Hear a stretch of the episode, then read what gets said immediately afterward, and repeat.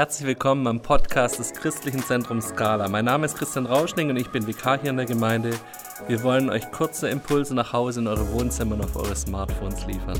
Wir sind in dieser Krise zusammen unterwegs und wollen uns gegenseitig unterstützen, dass wir unseren Fokus weiterhin auf Jesus setzen. Und dazu hören wir ganz verschiedene Menschen aus unserer Gemeinde im Podcast und jeder gibt einen geistlichen Impuls weiter. Herzlich willkommen, Hans-Peter. Hallo Christian. Du bist Moderator bei uns in der Gemeinde, machst den Glaubensgrundkurs, leitest die Klein Kleingruppen mit Hanna zusammen, deiner Frau. Wir haben auch dir dieses Kleingruppen- und Hauskreisthema aktuell reifes Christsein zu verdanken. Das stammt aus deiner Feder, du hast dir da sehr viel Gedanken gemacht. Schön, dass ich dir heute ein paar Fragen stellen darf. Ja, danke schön. Christian, du hast ja auch ein bisschen mitgewirkt, also an dem Thema, nicht nur ich. Ehre wem Ehre gebührt. Hans, wie hat Corona deinen Alltag beeinflusst? Ja, also bei mir äh, ist jetzt der Einfluss nicht so groß, weil ich vorher auch schon in einer ähnlichen Homeoffice-Lage meistens bin als sozusagen Frührentner, bin ja noch nicht in Rente. Nur wir können unser Freizeitheim nicht mehr betreiben und gibt schon einige Einschränkungen. Mhm. Aber im Großen und Ganzen kenne ich die Situation ähnlich schon. Ja. Ihr habt, du bist mehrfacher Opa, ihr habt eine Riesenfamilie mit vielen Kindern, vielen Enkeln auch mittlerweile. Wie haltet ihr trotz diesem dis, sozialer Distanz den Kontakt zu euren Enkeln, zu euren Kindern, zu deiner Familie, zu den vielen Bekannten und Freunden, die du auch hast? Ja, wir wohnen in einem großen Haus zusammen. Das sind insgesamt vier Wohnungen drin und meine Frau und ich und unsere Tochter, die eigentlich studiert, die hat sich aber jetzt zu uns geflüchtet für diese Phase von Heidelberg her. Sind wir also schon zu dritt und zu unserem erweiterten Haushalt oder tatsächlichen Haushalt gehört auch noch meine Mutter, die zwar einen Stock weiter unten wohnt, aber die meistens beim Frühstück mit uns am Tisch sitzt und auch für sie ist es sehr gut, dass sie nicht ganz allein sein muss. Und mit meinen Kindern ähm, telefonieren wir viel, wir tauschen über WhatsApp oder machen auch mal ein Skype-Meeting mit äh, Video. Also gibt es mehrere Möglichkeiten. Ansonsten telefonieren wir sehr viel. Du hast mir vorher erzählt, bis zu zwei Stunden. Das zeigt, wie sozial vernetzt ihr seid. Zwei Stunden Telefonat pro Tag. Das, das ist wird da nicht reichen. Also gestern waren es deutlich mehr. Okay, sehr spannend. Zum Glück gibt es sowas wie Telefonflats.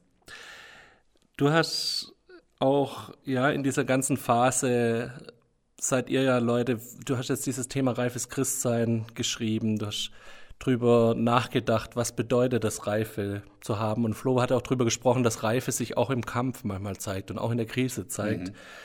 Ähm, wie gehst du in so einer Phase damit um, weiterhin deinen Fokus auf Jesus zu setzen? Ja, also wir fangen morgens zusammen an. Wir lesen das Losungswort, wie eigentlich üblich. Das ist so eine Routine, die ist hilfreich. Meistens unterhalten wir uns dann über das, was da steht. Dann, äh, wir singen alle sehr gerne, haben wir fast jeden Tag oder wir haben jeden Tag eine Lobpreiszeit, teilweise nur mit Gitarre oder mit Klavier und Gitarre. Also unsere Home Church funktioniert ganz gut so kommen wir auch in den Kontakt mit Jesus. Ich bin jetzt kein, kein Langbäder üblicherweise, obwohl letzthin haben wir ja eine Stunde gemeinsam gebetet von 12 Uhr bis 1 Uhr gegen den Coronavirus und so weiter. Da haben wir uns dann auch eingeklinkt. Ansonsten bin ich jemand, wo auch versucht zu hören, auch jetzt für die Predigt, die ich nachher euch gebe, was möchte eigentlich Jesus von uns jetzt? Ich glaube, den Neid, dass du ein vollständiges Lobpreisteam zu Hause hast, den hast du auf deiner Seite. Viele, ich habe von vielen Leuten aus der Gemeinde gehört, die vor allem auch die Lobpreiszeiten hier im Gottesdienst vermissen, neben der sozialen Nähe.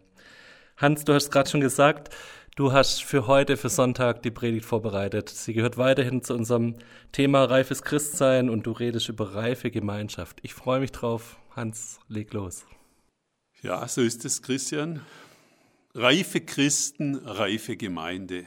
Liebe Freunde, jetzt wurde leider wegen der C-Krise unser dermaßen aktuelles Hauskreisthema, ein reifer Christ werden, in die virtuelle Welt verlegt.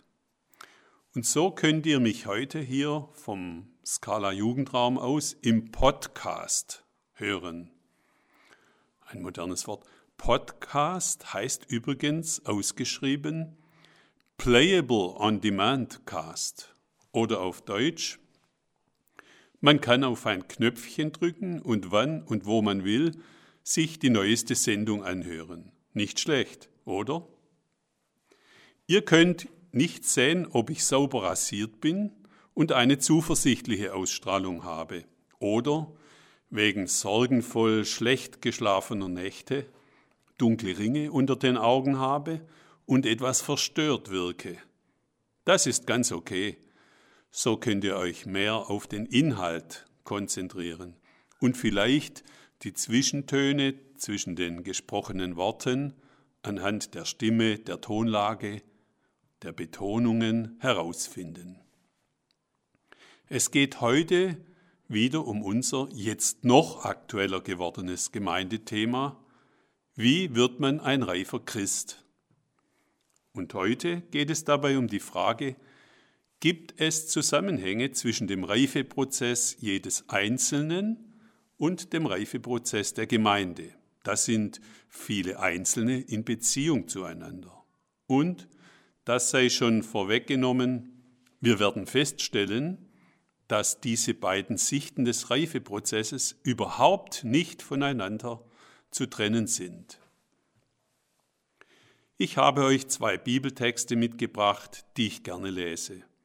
Bei beiden Versen geht es darum, wir sollen uns nicht in erster Linie um uns selber drehen. 2. Korinther 1, Vers 3 bis 4. Gelobt sei Gott, der Vater unseres Herrn Jesus Christus, der Vater der Barmherzigkeit und Gott allen Trostes, der uns tröstet in aller unserer Trübsal, damit auch wir trösten können, die in allerlei Trübsal sind, mit dem Trost, mit dem wir selber getröstet werden von Gott. Wir sind getröstet. Das ist eine gute Nachricht für heute von Jesus Christus, dem Vater der Barmherzigkeit und Gott allen Trostes. Und so werden wir in die Lage versetzt, andere zu trösten. Und das geschieht auch. Die zweite Bibelstelle ist aus 2. Korinther 5, der Vers 15. Und er ist darum für alle gestorben, damit die da leben, hinfort nicht sich selbst leben, sondern dem, der für sie gestorben ist und auferweckt wurde. Unreifes Verhalten, das kennt jeder von uns. Das Ich, mir, meiner, mich, im Besitzen wollen, im Recht haben wollen, im gehört werden wollen, im Wichtigsein, im Denken und Handeln. Ein reifer Christ werden hat mit der großen Lebensaufgabe und Herausforderung zu tun, den ungesunden Egoismus, die Ich-Bezogenheit des alten Menschen im Zuge der Neuwerdung des geistlichen Menschen in uns zu Jesus zu bringen und am Kreuz abzulegen. Nicht mehr sich selbst zu leben, wie wir gerade gelesen haben, sondern unser Leben dem, der für uns gestorben ist und auferweckt wurde, unserem Herrn Jesus, zu widmen. Heute, an diesem denkwürdigen Sonntag in der Geschichte unserer Gemeinde, wo wir alle zu Hause sitzen, und auf den gewohnten Gottesdienst verzichten müssen, komme ich nicht darum herum, auch meine Gefühlswelt in die Predigt einzubeziehen. Meine Gefühle der letzten Wochen versuche ich einmal zu beschreiben. Machtlosigkeit, Ohnmacht, Angst, Sorge, Ärger, Unsicherheit, da kann man sich kaum den Schreckensnachrichten entziehen. Die Mengen von Toten in Madrid oder in Bergamo, das Verdampfen der mühsam angesammelten Aktienwerte in nie dagewesener Rekordzeit, Man muss das laufende Stornieren der Gruppen, die wir in unserem Freizeitheim fest eingeplant hatten, verkraften und hört dann noch Freunde, die noch schlechter dran sind. Wer kauft jetzt Schuhe zum Beispiel? Kann sich das gar nicht vorstellen, dass es so schnell gehen kann, dass weder Gottesdienst noch Hauskreis noch der 91. Geburtstag meines Schwiegervaters stattfinden werden. Aber ich nehme auch Gutes wahr. Das Besinnen auf christliche Tugenden, jede Menge gut gemeinte Mails und WhatsApps, viele nette Anrufe von Freunden, der gemeinsame Lobpreis in unserer Mini-Hausgemeinde zu Fürth, die guten Gespräche mit Nachbarn, das Helfen beim Einkaufen, man merkt, wie doch manches Gute gewachsen ist, auch in unserer Gemeinde. Beziehungen doch tragfähiger sind als befürchtet. Soziale Kälte weniger wird. Man lernt Geduld und freut sich daran, Jesus und sein Wort zu haben. Die Herausforderung ist bei uns angekommen. Und in dem Wort, das wir schon zu Beginn unseres Gemeindethemas in Jakobus 1 die Verse 2 bis 4 gelesen haben, woran ich euch heute noch einmal erinnere, wird auch noch von uns erwartet, uns über die Herausforderung zu freuen.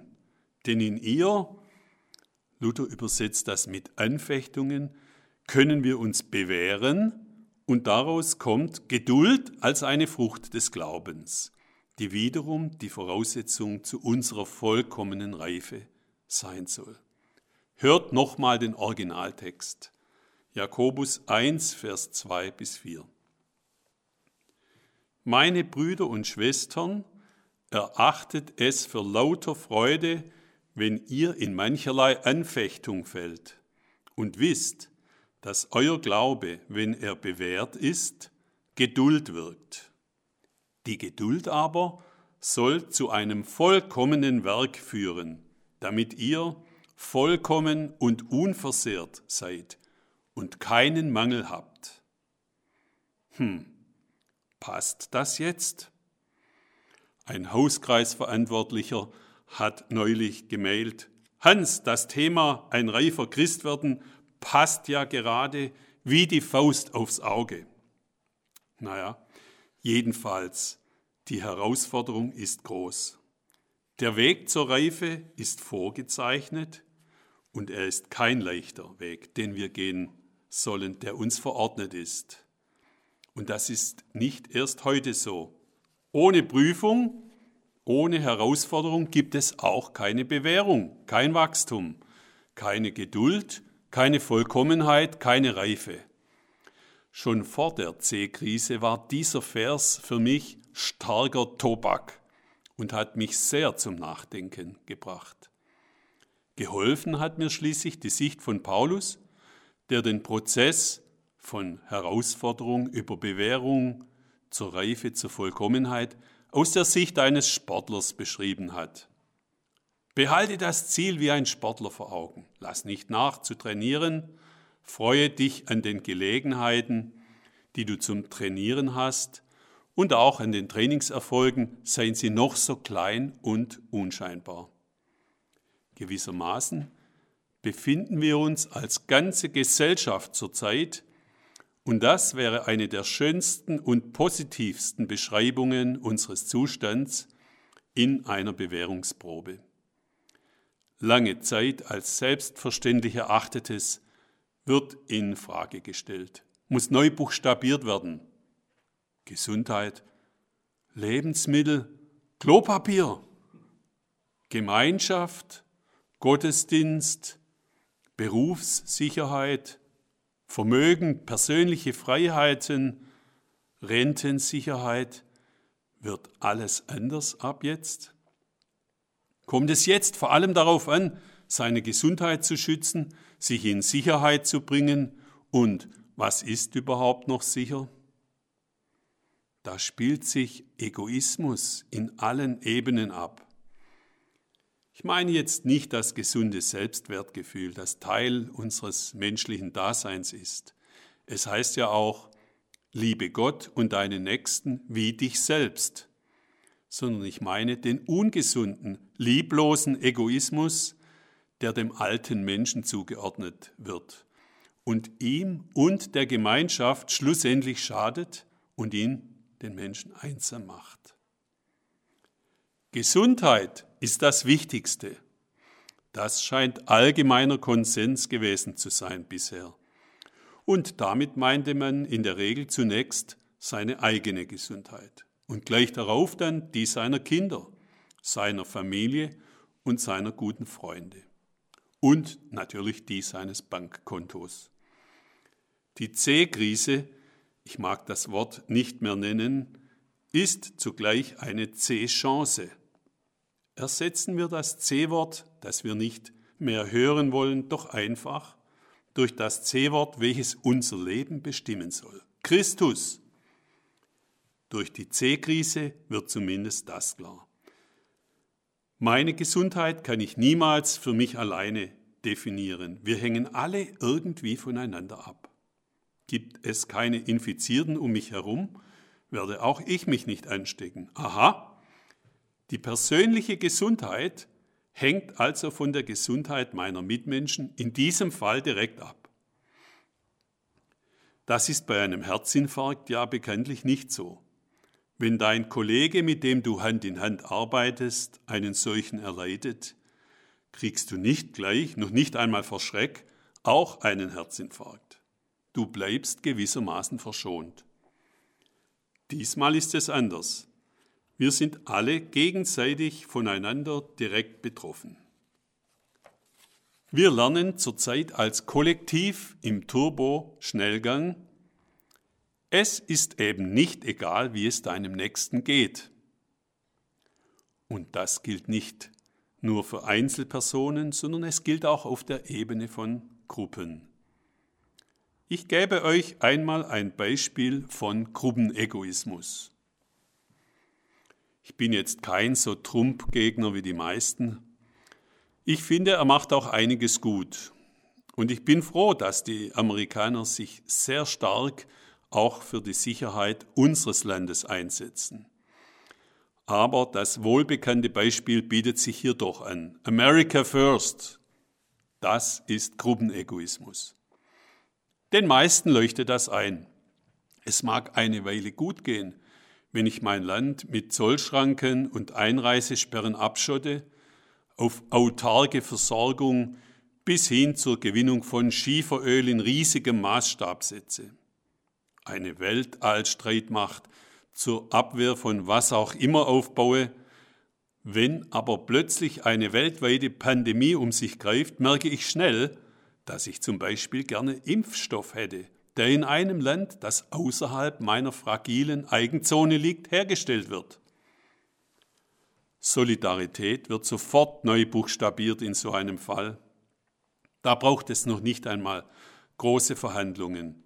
Was geht mich mein Geschwätz von vorgestern an? Es ist leicht bei anderen einen falschen Egoismus festzustellen, aber ein jeder packe sich an seiner eigenen Nase. Egoismus ist einfach Teil des alten Menschen und der flackert auch bei so heiligen Menschen wie dir und mir immer wieder auf. Ihn abzulegen ist ein kontinuierlicher Prozess der Heiligung. Und das gilt auf der Ebene von Personen, Gruppen und ganzen Ländern. Weder Italien oder Spanien und selbst Afrika kann uns nicht egal sein, auch wenn es weit weg ist. Und das hoffentlich nicht nur, weil sie dann unsere Produkte nicht mehr kaufen, wenn es ihnen schlecht geht. Jesus möchte in uns ehrliche und uneigennützige Anteilnahme bewirken, echtes Mitleid, worin sich die Liebe Gottes ausdrückt, weil er unsere Herzen verändert hat. Friedrich Bodelschwing sagte, es geht kein Mensch über die Erde, den Gott nicht liebt. Alle Menschen sind Geschöpfe Gottes. Und es geht kein Mensch über die Erde, den Gott nicht liebt.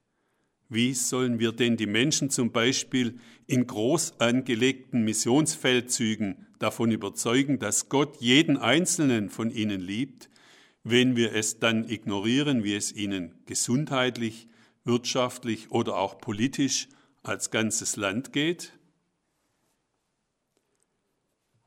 Jeder für sich und doch verbunden.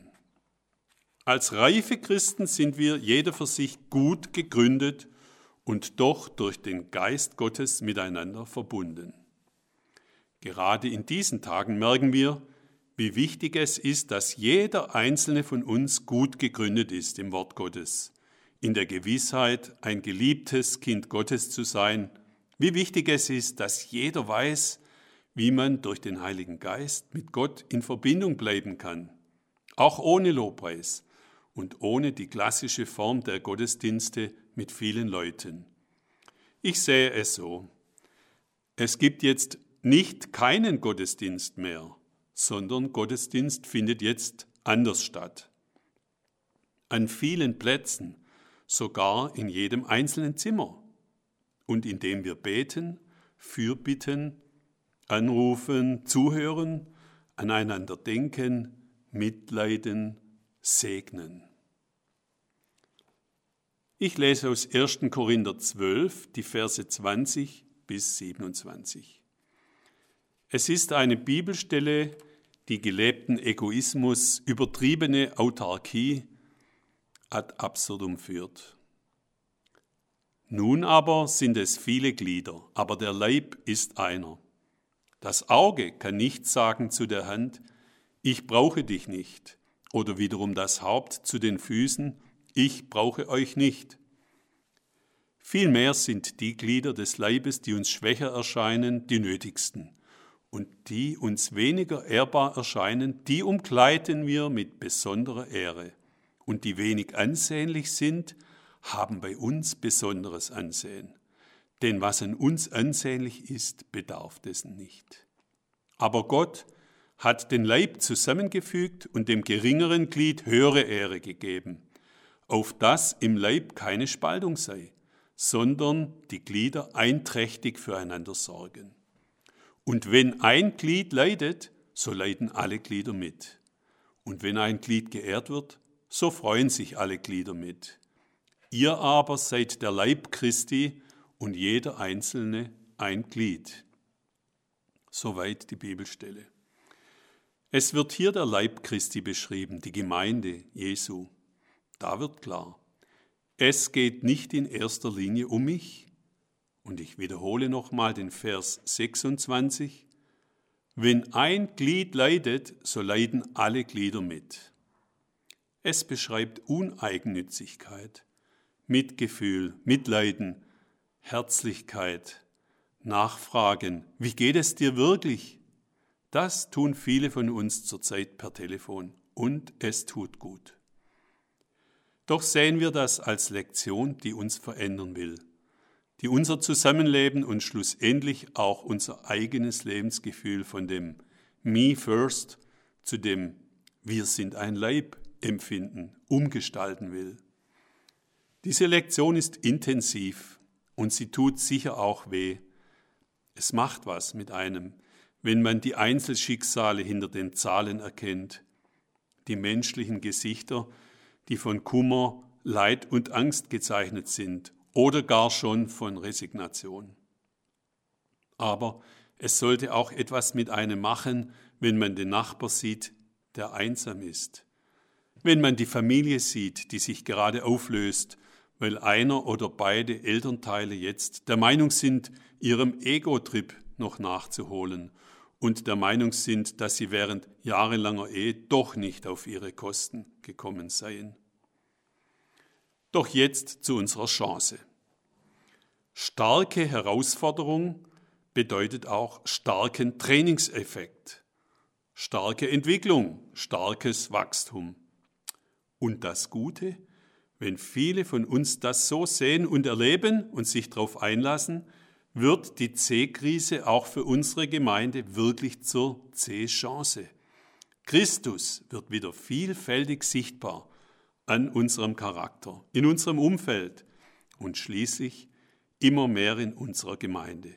Und warum nicht auch in unserer Stadt? Nehmen wir weiter und zunehmend Anteil an unseren Geschwistern und möge es so bleiben, auch wenn die paar Wochen vorbei sind. Wir sind Glieder an einem Leib und wir gehören zusammen. Und der, der uns als Glieder zusammenhält, ist C, Christus der Herr. Er wohnt durch seinen Geist in uns. Er bestimmt uns. Es ist dieser Geist, der die Anteilnahme, und das ist eine der wichtigsten Facetten der Liebe zwischen uns bewirkt der uns durch seine Liebe, die in uns zur tätigen, mitfühlenden Liebe wird, zur Caritas miteinander verbindet. Wir reifen jeder auf seine Weise, indem du es Jesus neu zulässt, dich zu bestimmen und dich zu verändern. Wenn es sein muss, auch durch Erfahrung von Leid, Angst, Ohnmacht und Not. Er mutet dir nur zu, was du auch tragen kannst. Und er, mein Heiland, mein Erlöser, dein Heiland, dein Erlöser, hilft uns in aller Not und aus aller Not. Wir reifen jeder auf seine Weise. Und wir reifen miteinander, aneinander, in der Begegnung, im Nachfragen, in zunehmender Anteilnahme und Fürsorge, im gegenseitigen Tragen unserer Lasten und Nöte. So reift unsere ganze Gemeinschaft und wird fester, beständiger, aussagekräftiger im Hinblick darauf, dass man an uns Jesus erkennt. Wenn wir zu dem Bild der reifen Früchte kommen, das uns beim Gemeindethema immer wieder begleitet hat, dann können wir es so sagen. Reife Gemeinschaft wird ausgewogener, schmackhafter, charaktervoller, edler, wertvoller, wie ein gut ausgereifter Wein. Und schließlich auch überzeugender für Beobachter von außen und anziehender. Unser Text aus Epheser 4, Vers 13, den wir schon kennen im Rahmen des Themas, zeigt nochmal den Zusammenhang des Reifeprozesses von jedem Einzelnen mit der Vorstellung, die Christus für uns als seine Gemeinde hat, auf. Epheser 4, Vers 13. Wir sollen zu mündigen Christen heranreifen, zu einer Gemeinde, die ihn in seiner ganzen Fülle widerspiegelt. Wir werden zu einer Gemeinde, die seine ganze Fülle widerspiegelt. Das ist keine spinnige, unrealistische Träumerei. Es ist unser Auftrag und unsere Verheißung. Es ist geistliche Realität. Wer will nicht gerne zu einer gut ausgereiften, ehrlichen, fairen, auch in einer Krise zuverlässigen Gemeinschaft dazugehören? Ich denke, viele wollen das eigentlich. Möglicherweise stehen wir direkt vor einem Ansturm von Menschen, die das wollen die ins Fragen nach dem Sinn des Lebens gekommen sind oder denen in der uns verordneten Zeit zum Nachdenken der Unsinn mancher materieller Ziele, die sich so schnell in nichts auflösen können, bewusst geworden ist. Menschen, denen das Hohle ihrer materiellen Ziele und das Hohle der Spaßoptimierung ganz neu bewusst geworden ist. Wären wir darauf vorbereitet? Könnten wir sie freundlich aufnehmen und uns ihnen zuwenden? Haben unsere Hauskreise und Kleingruppen, unsere Freundeskreise, unsere Wohnzimmer, unsere Terminkalender, unsere Herzen noch Platz für neue? Sozusagen gibt es analog zur Medizin so eine Art Intensivplätze, wo ihr Menschen wo Menschen, die ihr Leben mit Jesus neu anfangen wollen, von Menschen aus unserer Gemeinde, die dafür sensibilisiert sind, betreut werden können? Vielleicht mutet Gott uns genau das zu. Ja, uns, denn als Einzelne wären wir vermutlich überfordert. Eine reife Gemeinschaft ist eben eine solche Gemeinschaft, wo wir wie ein Sportteam zusammenhalten und unseren Auftrag, wie Jesus es uns aufgetragen hat, gemeinsam. Und das ist noch das Beste, gemeinsam mit ihm als Mittelpunkt unseres Geschehens ausführen. Jeder mit seiner Begabung und mit dem ihm gegebenen Maß an Empathie. Ja, die ist durchaus unterschiedlich verteilt. Es ist eine spannende Zeit, riskant und chancenreich. Und doch, wir sind geborgen und geschützt in Jesus, der durch seinen Geist in unsere Mitte kommt und sagt, Fürchtet euch nicht, ich bin da, ich bin Immanuel, Gott mit euch. Herzlichen Dank dir, Hans, für diese visionäre, auch schon vorausschauende Predigt. Wir dürfen uns als Gemeinde, als Gemeinschaft vorbereiten auf das, was Gott mit uns will und dürfen wirklich eine Chance machen aus diesem Thema. Ich freue mich drauf. Hans, würdest du uns noch bitte segnen für diesen Tag heute? Ja. Ich möchte euch und uns segnen mit dem Gedanke, dass Jesus unser Tröster ist, der durch den Heiligen Geist, den Tröster, wie es heißt, zu uns kommt. Und wiederhole noch einmal diesen Bibelvers. Gelobt sei Gott, der Vater unseres Herrn Jesus Christus der Vater der Barmherzigkeit und Gott allen Trostes, der uns tröstet in aller unserer Trübsal, damit wir auch trösten können, die in allerlei Trübsal sind, mit dem Trost, mit dem wir selber getröstet werden von Gott. Amen. Amen. Hans, herzlichen Dank dir für diese herausfordernde und ermutigende Predigt. Danke, dass wir von dir hören durften. Ich will euch noch einen letzten Bibelvers mit auf den Weg geben, auch aus Epheser 4, aber schon ein bisschen weiter vorne, die Verse 2 bis 3. Keiner soll sich über den anderen erheben. Seid vielmehr allen gegenüber freundlich und geduldig und geht nachsichtig und liebevoll miteinander um.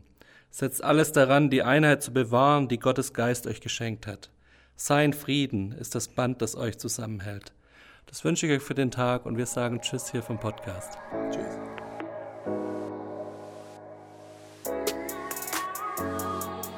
Das war der Podcast des Christlichen Zentrums Scala.